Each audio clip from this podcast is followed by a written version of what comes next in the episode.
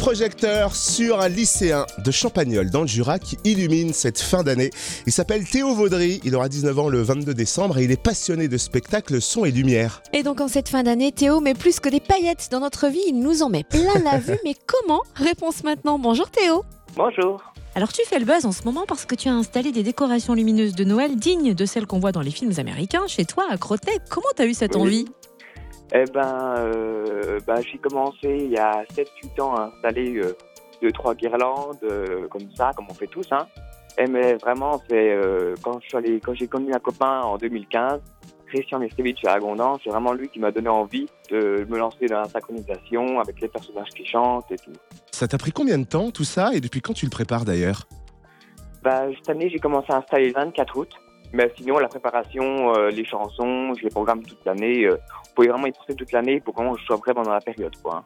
Tu synchronises ces lumières au son des plus grands tubes de l'année. Comment tu réalises tout cela? Ça prend du temps quand même. Ben, c'est avec un logiciel américain donc euh, que j'ai acheté sur Internet. Et je programme chaque chanson avec euh, chaque prise, euh, avec les décos et, et notamment les bouches des personnages euh, pour qu'on ait vraiment l'impression qu'ils chantent. Et je crois que tu as pas mal de chansons en stock. Oui, cette année, j'ai 88 chansons. Du coup, c'est les voisins qui doivent être contents et puis il y a pas mal de gens aussi qui viennent de, de loin, non?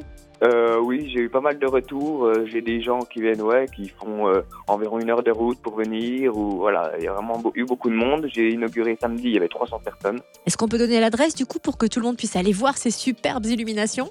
Donc euh, c'est au 9 rue du Clos de la Forge à Crotenay. Et pour ceux qui ne peuvent pas se déplacer, t'as carrément créé une chaîne YouTube.